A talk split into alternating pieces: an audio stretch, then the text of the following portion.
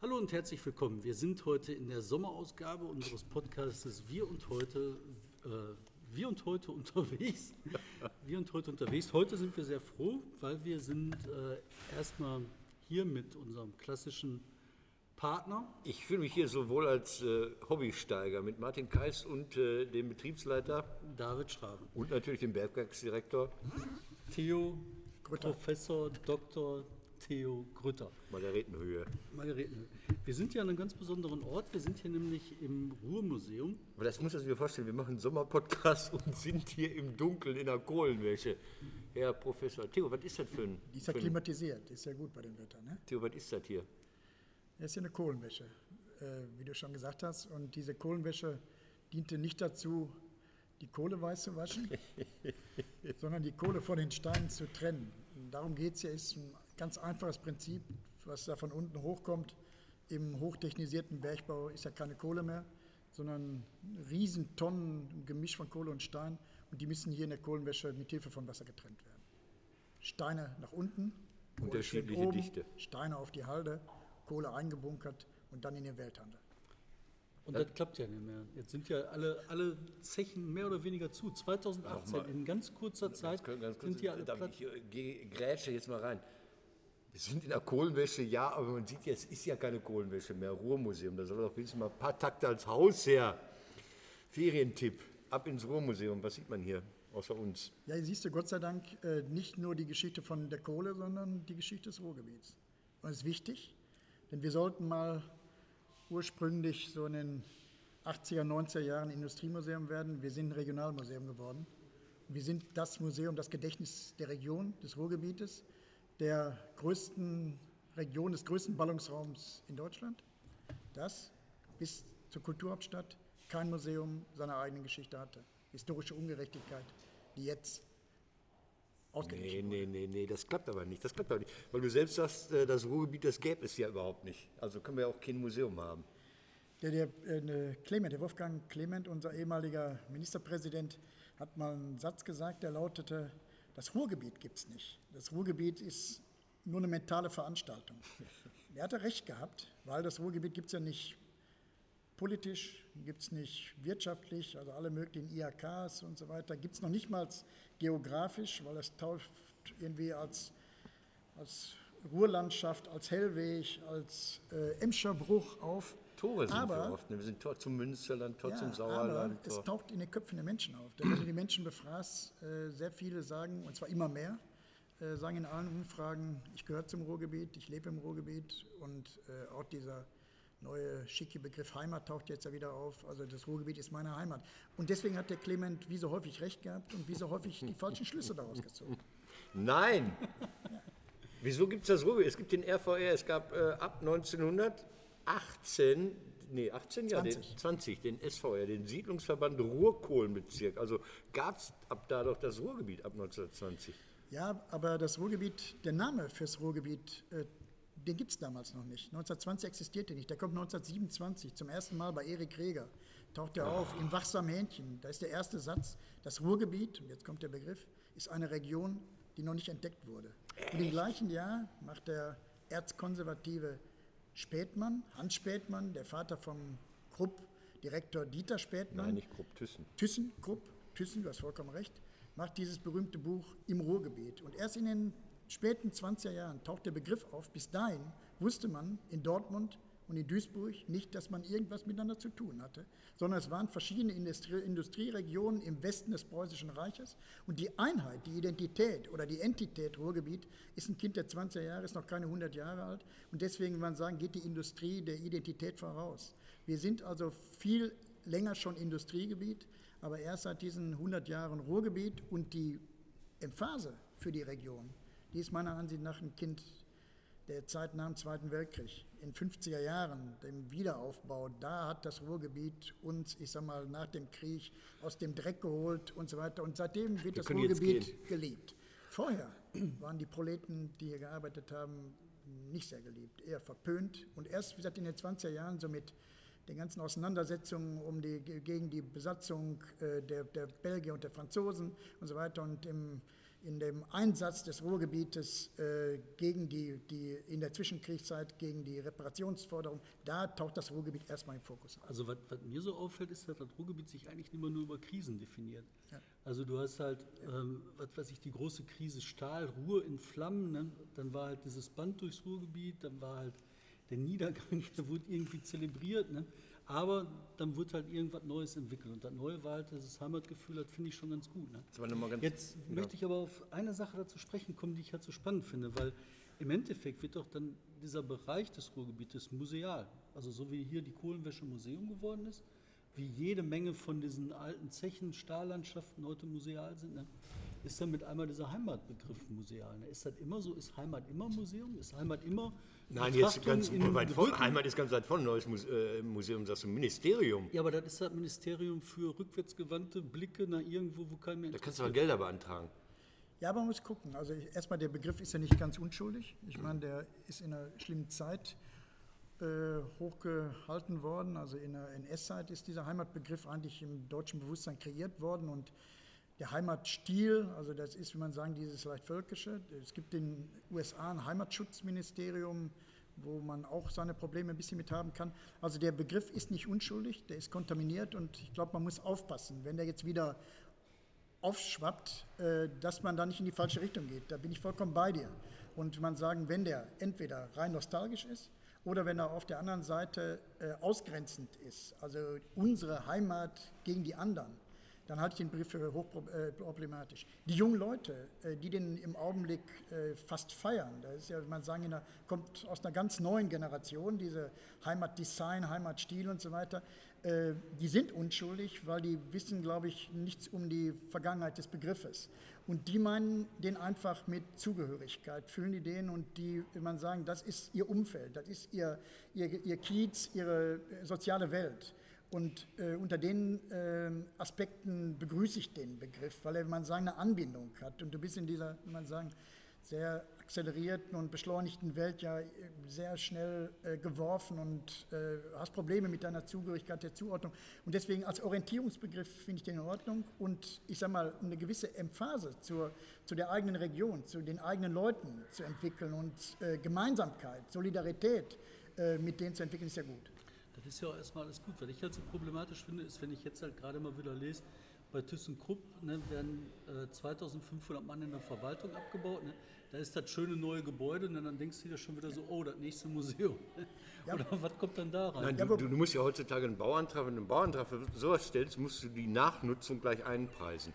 Also das heißt, also du kannst nur bauen, wenn daraus ein Museum gemacht werden kann. Oder? Ja, ich habe ein Problem mit dem Begriff oder mit der Vorstellung von Museum. Mus- Also es gibt ja, man sagen, dieses Konkurrenz, äh, äh, was häufig auch im Ruhrgebiet debattiert wird. Äh, Tradition versus Zukunft, Vergangenheit äh, gegen äh, Neuaufbruch und so weiter. Ich halte dieses Gegensatzpaar äh, oder dieses Gegensatzdenken, was eigentlich unsere gesamte Strukturpolitik oder Planungsdenken der letzten 30 Jahre immer so, ich sag mal, äh, durchzogen hat, für nicht, äh, äh, für nicht richtig und auch nicht für zielführend. Weil der, ich sehe den Widerspruch nicht. Also äh, du, Musealisierung heißt ja nicht, dass irgendwas jetzt stillgestellt wird und äh, dass das äh, Alte und Vergangene, äh, ich sag mal, nobilitiert und bewundert wird, sondern Musealisierung heißt ja erstmal, dass gewiss, bestimmte Traditionen, bestimmte Elemente, ähm, dass sich derer erinnert wird. Und nur als Beispiel hier im Ruhrmuseum, wir erinnern an solche Werte wie Solidarität, wie äh, ja, Zusammenhalt, äh, äh, also Elemente, die aus der Vergangenheit kommen, die aber für die Gegenwart und damit für die Zukunft fruchtbar gemacht werden. Museum ist der Ort, wo man, wenn man sagen, sich die Munitionierung holt, um Zukunft produktiv zu gestalten. Also aber- wo kommen wir her, wo wollen wir hin? Das sind die Fragen und nicht jetzt, wenn man sagen, einbalsamieren. Das ist der falsche Museumsbegriff. Ja. Deswegen bin ich auch gegen, äh, wenn man sagen, diese, diesen Denkmal äh, ausgerichteten Museumsbegriff, der alles nur aus der Zeit nimmt und konserviert, sondern ich bin für einen lebendigen Museumsbegriff. Ein Museum muss der Ort der Debatte sein. Also wir müssen darüber debattieren, wo kommen wir her, wo sind wir, wo wollen wir hin. Dann Das heißt, fragen wir mal, wo wir hin wollen. Was ist denn Nee. mit Olympia? Oh, du, nee, das, nee, komm hier. Das ist das, wo wollen wir hin? Das, wird Das hat ja doch bestimmt eine Ausstellung. Es gab schon zwei Hast? Bewerbungen. Äh, Wir haben die, das ist ja schon alles hinter uns und äh, wir haben es ja, also im Prinzip ist ja ein Teil unserer Geschichte, diese Olympia-Bewerbung. 92 war diese- die erste, ne, ja, oder? Und ich glaube, diese ewigen Bewerbungen für irgendwas gehören ja zur Ruhrgebietsgeschichte und man sagen, kommt ja, kann man den folkloristischen Teil abhandeln.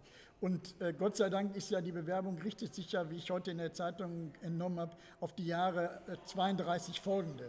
Also in der Zeit, wo alle, die darüber jetzt entscheiden, nicht mehr in Brot und Dienst sind oder gar nicht Ja, mehr Moment, leben. aber wenn Sie- also von daher kann Theo. man sich da wieder tiefen entspannen und kann jetzt ein Dekadenthema über 15, 20 Theo. Jahre debattieren, ob wir es wollen, ob wir es nicht Ja, wollen. Moment, aber 32 sind die heutigen Entscheider so alt, dass sie in olympische Komitees eindringen können dann. Äh, okay, wenn du mal sagen, so langfristig deine berufliche Perspektive planst, dann Ja, bin ich so wieder ab bei dir. 70 bist du da dabei oder so. Also das, unter dem Aspekt bin ich dafür.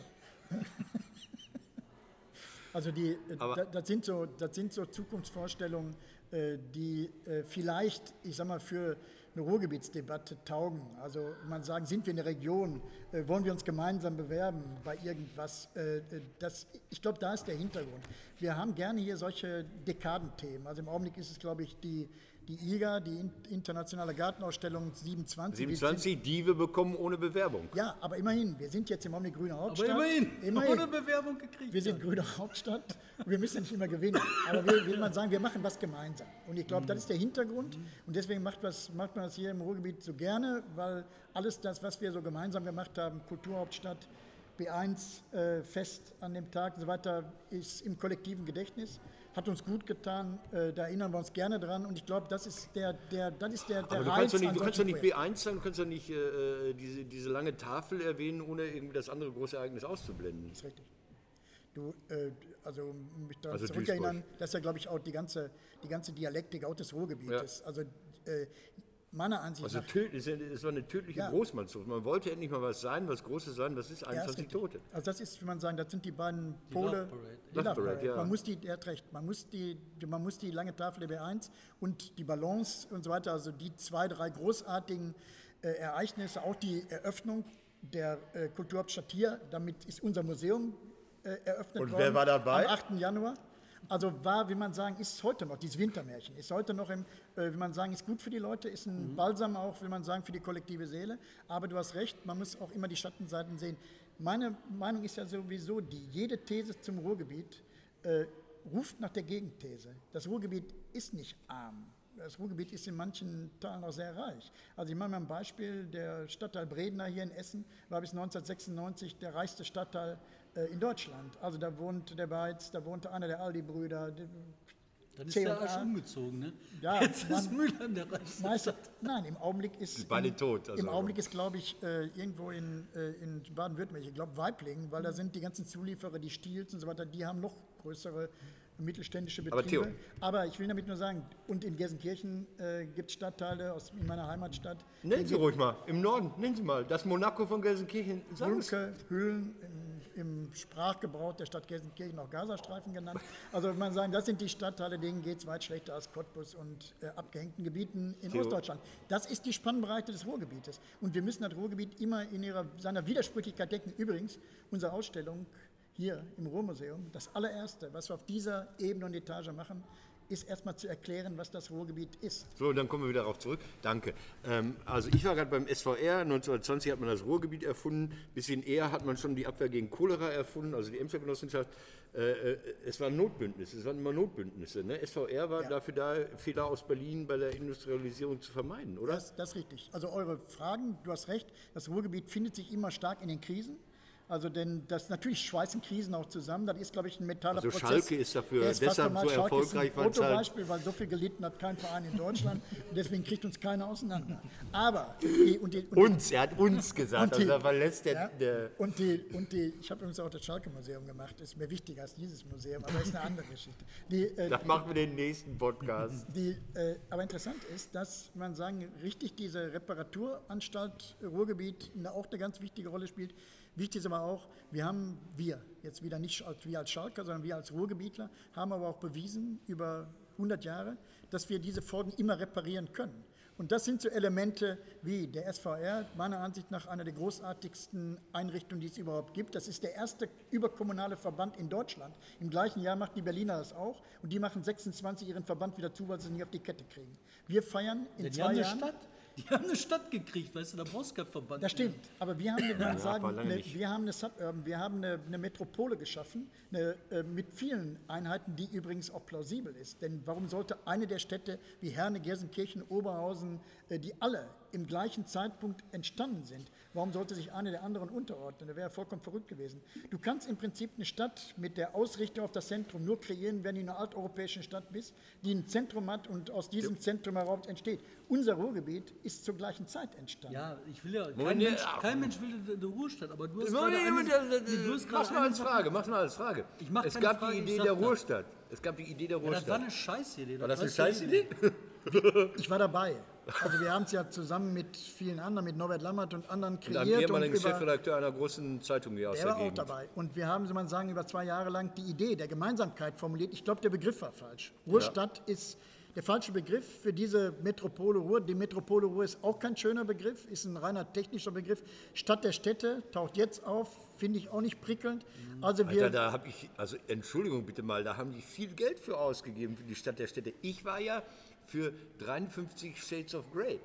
Okay, wäre wahrscheinlich, also wir tun uns schwer mit der, mit der Begrifflichkeit für die eigene Region, aber die Notwendigkeit, äh, die ist da. Und das haben die vor 100 Jahren hier kapiert. Die haben kapiert an zwei oder drei Punkten. Das eine, die haben gesehen, dass die Industrieabfälle dieser Region, die die Menschen haben fast verrecken lassen. In Gelsenkirchen sind 1904 700 Menschen an Typhus gestorben, weil sie ihre Fäkalien aus den Die Fabriken Scheiße und aus den, kam raus. So ist es. Die Nicht schwamm wegkriegen. an ihnen vorbei. Die, die war in der Erde, in den Böden, in den Vorgärten, in den Hintergärten, weil man nicht Und das ableiten Schöne konnte. ist, wenn wir nicht mehr Und die grandiose, die grandiose Idee war die Emscher Genossenschaft, den mittleren Fluss zu nehmen und ihn zum Abwassersystem zu machen, weil man unterirdisch wegen der Bergsenkung nicht ableiten konnte. Eine brillante Idee, die die Region gesundet hat und damit äh, auf der einen Seite aber die Überkommunalität erstellt hat, denn Entschuldigung, die Scheiße hört nicht an der Essener Stadtgrenze auf, sondern läuft dann weiter in der Emscher durch Bottrop und Oberhausen und ist erst dann im Rhein. Und den Rhein brauchen wir Island. auch noch. Wir brauchen auch noch Kleve und bis zu Rotterdam, damit das ganze Zeug wegkommt. Und die Gesundung der Region war abhängig von Wasser, von Trinkwasser. Und deswegen braucht man so Sachen wie den Ruhrtalsperrenverband, den Ruhrverband, der uns das Wasser aus der, dem Sauerland hier reinbrachte und uns Trinkwasser schenkte. Die Gretchenfrage des Ruhrgebietes war immer das Wasser. Und das ist eine überregionale Idee, die funktioniert nie kommunal. Ja, und da bin ich wieder ganz bei dir sogar, ne? weil klar, die Ruhestadtnummer, das war einfach Quatsch, weil damit hast du sofort Überordnung und Ja, genau. Das ist das Problem. Aber und von dem Fäkalienverband, Emscher Genossenschaft zum Trinkwasserverband, Kernprobleme sind immer materielle Probleme. Und jetzt hast du gerade gesagt, das Schöne ist das gemeinsame Erleben auf der B1, bin ich auch bei dir, das ist schön, aber du brauchst halt substanzielle Sachen, du brauchst halt eine Gemeinsamkeit im materiellen Bereich. Und das ist im Endeffekt, weißt du, diese ganzen Behörden, die sich gegenseitig einfach nur das Geld abgraben, ne, die müssen halt vereinigt werden, weil das absolut sinnvoll ist, heute im digitalen Zeitalter. spricht wieder Wolfgang Clement aus dir. Ja, der hat ja auch manchmal gute Sachen gesagt. Sagt er Er auch. hat es ja auch versucht ja- und ist damit gescheitert. Ist Ja, an aber der er- Widerständigkeit der Behörden gescheitert. er- Natürlich 30.000 äh, Mitarbeiter in großen Verbänden, äh, die kannst du nicht einfach auflösen. Daher hat er, wie man sagen, seine politische Potenz stark überschätzt und nicht gesehen, wie, wie man sagen, wie, äh, wie träge einfach große Einrichtungen sind. Ich bin da bei dir. Also, wie man sagen, es äh, ist richtig, es müssen zwei Sachen passieren. Es muss, eine, wie man sagen, die, die Verbürokratisierung muss äh, ähm, ganz stark vereinheitlicht zusammengeführt werden. Und das Zweite, das hat davon natürlich auch nicht äh, vergessen, es kann nicht nur um kulturelle Setzungen gehen und um mentale Fragen, es muss auch um Arbeitsplätze gehen. Also wenn wir, wie man sagen, hier nur, und da bin ich ja bei euch, wenn wir hier nur Museen gründen, dann gibt es zwar auch neue Arbeitsplätze, aber so viele Museumspädagogen können wir nicht ausbilden, dass wir das Ruhrgebiet musealisieren. Also es müssen Arbeitsplätze folgen. Ich mache aber ein Beispiel, und die- das habe ich von Karl Ganser gelernt. Als der Karl Ganser versucht hat, mit Also der Iber IBA, Emscher. IBA Emscher Park, diese Region neu zu gestalten, war ja sein Auftrag eigentlich ein wirtschaftlicher Neuanfang durch eine große Bauausstellung im Norden des Ruhrgebietes im Emscher Park. Und er hat sehr früh erkannt, nach ein, zwei Jahren, dass das ohne eine äh, mentale Setzung nicht geht. Und dann kam seine grandiose Idee der Industriekultur. Also, dass man, man sagen, diese altindustrielle äh, äh, Region zu den Menschen bringen muss und eine eine Emphase der Menschen zu dir. Und das war schwer, weil das, wie man sagen, das war eine, hier war eine untergehende Region. Diese Ruinenlandschaft, die hier rumstand, hat die Leute natürlich tiefst deprimiert. Und zunächst erstmal, das waren ihre Arbeitsplätze, die man dort sehen konnte in kaputten Ruinen, die nicht mehr da waren. Und da, wie man sagen, eine andere Haltung zuzubekommen durch die Industriekultur, durch die, wie man sagen, auch museale, aber nicht nur, auch die Umnutzung dieser Gebäude, die nicht abzureißen, sondern eine, eine, eine Verbindung zu machen zwischen der Tradition in die Zukunft. Das ist meiner Ansicht nach die große Leistung, die große kulturelle Setzung. Und das, glaube ich, ist in einer modernen Gesellschaft ist so. Wir können Wirtschaft äh, und Gesellschaft nicht mehr denken ohne kulturelle Fragen. Die hängen ursächlich miteinander zusammen. Aber man darf über diese, will man sagen, symbolischen Fragen, über die mentalen Fragen, die, da bin ich bei dir, die rein harten ökonomischen Fakten nicht vergessen. Also Arbeitsplätze, Arbeitsplätze, Arbeitsplätze. Wo sind die Arbeitsplätze der Zukunft? Das ist halt das Digitale. Ja. Weißt du, du musst das halt hinkriegen, das, was wir an Restindustrie haben, fit zu machen für ein digitales Zeitalter. Ne? Eine positive Nachricht, wir haben heute, ich habe vorgestern mit Christoph Zöpel kurz drüber gesprochen. Wir haben heute mehr Arbeitsplätze im Ruhrgebiet und zwar stand letzter Monat äh, denn je. Die, es gibt Arbeitsplätze. Die Qualität der Arbeitsplätze ist stark zu hinterfragen. Also es sind dann sicherlich Amazon-Arbeitsplätze und, äh, und äh, ich will man sagen, also äh, im tertiären Sektor teilweise vernachlässigenswerte Arbeitsplätze. Wir haben mehr zahlenmäßig. Äh, wir müssen uns aber auf die Qualitäten äh, der Region, glaube ich, ähm, äh, äh, auch wie auf die, an die rückerinnern und auf die beziehen. Ich mache nur mal ein Beispiel. Alle sogenannten modernen Arbeitsplätze, und das fängt schon an bei Opel in Bochum, weiter über Nokia, die nicht affin für die Region waren, sind fürchterlich gescheitert. Auch die Opel-Idee war von Anfang an eine falsche Idee. Ich kenne es ganz gut, die Stuttgarter Verhältnisse beim Daimler und bei, äh, bei Audi und bei Porsche die Opel ganze Region. Falsch. Warum war Opel falsch? Weil Opel im Prinzip eine Übergangstechnologie war, die im alten Denken behaftet war. Einen großen, also durch den großen montanen Cluster äh, Kohle und Stahl den nächsten Auto reinzuschieben. Ja. Nur hier gibt es überhaupt, es gibt keine Zulieferer, hier gibt es keine Mentalität für den Autobau. Wir sind keine Tüftlerregion wie in Stuttgart, wo die deutsche Ingenieurkunst glücklich ist, wenn der Mercedes 20.000 Einzigteile hat, der Tesla hat übrigens nur 600. Und achten mal drauf, wer gewinnen wird, dieses Spiel. Also da sind wir überhaupt nicht die Region für, sondern wenn man sagen, wir, wir sind die Region von großen Einheiten. Das heißt, wir können die Anhänger bauen. Ja, wir können ein paar Sachen können wir. Wir können Logistik, wie keine andere Region, weil du musstest in dieser Region die, die, die Kohle zu den Ärzten, die, Stopp. die Ärzte. Logistik hieß früher die großen Verschiebebahnhöfe, die immer außerhalb waren, genau da, wo jetzt Amazon sitzt. Das, also Ruhrgebiet, das Ruhrgebiet ist ein Netzwerk von Warenströmen gewesen, jeder Art. Jede, jede krumme Kohle, jedes ja. Stück Stahl, jede, jedes verarbeitete Stück musste irgendwie in dieser, in dieser Wirtschaft, die ja, wie man sagt, vernetzt war äh, auf horizontaler und vertikaler Ebene. Das können wir. Der, warum ist der, der größte Binnenhafen der Welt hier bei uns im Ruhrgebiet Theo, in Duisburg? Weil der Hahneland natürlich, man sagen, diese ganze Logistik verstanden hatte. Die Ruhr war mal der meistbefahrenste Fluss des 18. Jahrhunderts in Deutschland, weit vor der Donau und vom Rhein. Also, wir können Massen bewegen. Da sind wir stark. Wir können auch andere Sachen. Wir können zum Beispiel auch ja, gute Gesundheit. Wäre das nicht gut, wenn wir mal jede Menge Tüftler hätten, dass wir mal irgendwas Neues erfinden? Weißt du, mein Problem ist, ne, wir gucken halt die ganze Zeit nach diesen großen Einheiten, den großen Strömen. Genau. Ja, weißt du, dann macht der Tesla sein großes Ding, dann macht er das aber in China. Und das, was wir als großen Strom davon abkriegen, ist das Ende der transsibirischen Eisenbahn in Duisburg. Und auch dann da, ist hier, wird hier in Duisburg das Licht ausgemacht. Auch da hast du recht. Also ich bin auch nicht der Freund dieser großen Einheiten, dieser großen Konzerne. Nur wir kamen natürlich jahrelang aus diesem, wie soll man sagen, äh, reinen äh, Megatonnen-Zahlen-Logik nicht heraus. Ja, aber das ist so eine andere Logik. Entschuldigung, mittlerweile äh, wirst du keine Colts mehr durch die Gegend bewegen und keine Brammen mehr durch die Gegend bewegen, sondern kleine Einheiten ja. über Amazon Drohnen. Das ist eine ganz andere Arbeit. Ja, aber auch da sind trotzdem Arbeitsplätze mit verbunden. Ich mache ein Beispiel. In Dortmund-Menge, der ist im Augenblick der äh, Sitz von Ikea, Ikea weltweit, der den ne? weltweit, mhm. der den Umstieg vom Hinfahren mit dem Kombi und die Sachen abholen zu du kriegst geliefert von uns und wir bauen es dir sogar noch auf. Das wird logistisch im Ruhrgebiet gemacht, weil hier inzwischen so viele IKEA-Betriebe sind, auch die Dichte so stark ist, dass sie lohnt. Wir sind immer noch ein Raum von 5,5 Millionen Menschen mit den anschließenden äh, Vororten Düsseldorf und Köln sogar mit 9 Millionen Menschen. Die sind ja, wie man sagen, in der Logistik von uns abhängig. Also man sagen, diese Rhein-Ruhr-Schiene ist ein Riesenballungsraum in Europa, einer der größten. Und das sind, wie man sagen, das sind äh, äh, äh, Voraussetzungen. Die sind gut, darauf können wir uns beziehen. Mal ein anderes Beispiel, das Ruhrgebiet, gerade Essen, ist stark in der Medizin, Medizintechnik und Medizin überhaupt. Hängt damit zusammen, dass die Verunfallung hier in diesen Bergmannshallen, äh, die unheimlich stark war. Wir haben hier über 150 Jahre gelernt, wie man mit Unfällen umgehen muss. Und deswegen man sagen, ist, sind wir ein Medizinstandort, was keiner vom Ruhrgebiet erwartet. Da kann ich nur sagen, das sind hochqualifizierte Arbeitsplätze, weiter, weiter, weiter. Also so gibt es, ich sage mal, traditionelle Kerne, die müssen, die müssen gestärkt werden und nicht versuchen, äh, hier bestimmte Sachen zu implementieren, die hier nicht hingehören. Nee, weißt du, was ich glaube? Da, da bin ich gar nicht bin bei hier dir. völlig Überhaupt raus. gar nicht Ich bin bei hier völlig raus. Nee, aber Sag, da was du bin ich glaubst. doch halt nicht. Sag, was du glaubst. Nee, ich glaube halt, ne, also A, wir müssen halt zusehen, dass wir hier ähm, was Gefrickeliges hinkriegen. Was ist gefrickelig? Das kriegst du halt dadurch, dass du junge Leute Ja. ausbildest. Junge Leute, die motiviert sind, die was Ja. wollen.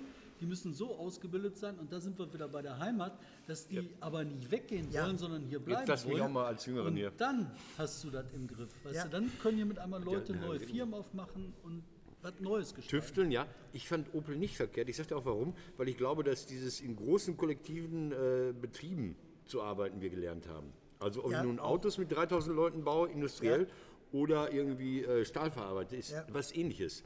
Diese Tüftelei, das können wir vielleicht, nicht. diese kleinen Prutscherbetriebe, aus denen dann was wird. Aber diese große industrielle Arbeit war immer, dachte ich, unser Merkmal. Deshalb habe ich mich gewundert, dass damals BMW nicht in die Rieselfelder gegangen ist, sondern nach Leipzig gegangen ist. Da dachte ich, da kannst du den Leuten Angebote machen. Du sagst, wir haben eine Arbeiterschaft oder eine Belegschaft, die, Die sind da können hingegangen, weil die hier behämmert ich weiß, nein, ich, ich, du, was wir können ist, die IG Metall ist auch hier kooperativ. Also der Betriebsrat und die Gewerkschaften arbeiten mit, wenn es darum geht, irgendwie so einen Betrieb am Kacken zu halten. Einen großen Betrieb. Deshalb dachte ich, das sei einer unserer Vorteile. Ich stimme dir zu. Also man sagen, diese, wie ich schon erwähnt habe, diese Solidarität, der Zusammenhalt, die, wie man sagen, gewerkschaftlich unterstützte äh, äh, Betriebsform, ist eine Tradition der Region und man sagen, da kommen wir her. Aber da bin, äh, gebe ich jetzt wiederum dem David recht.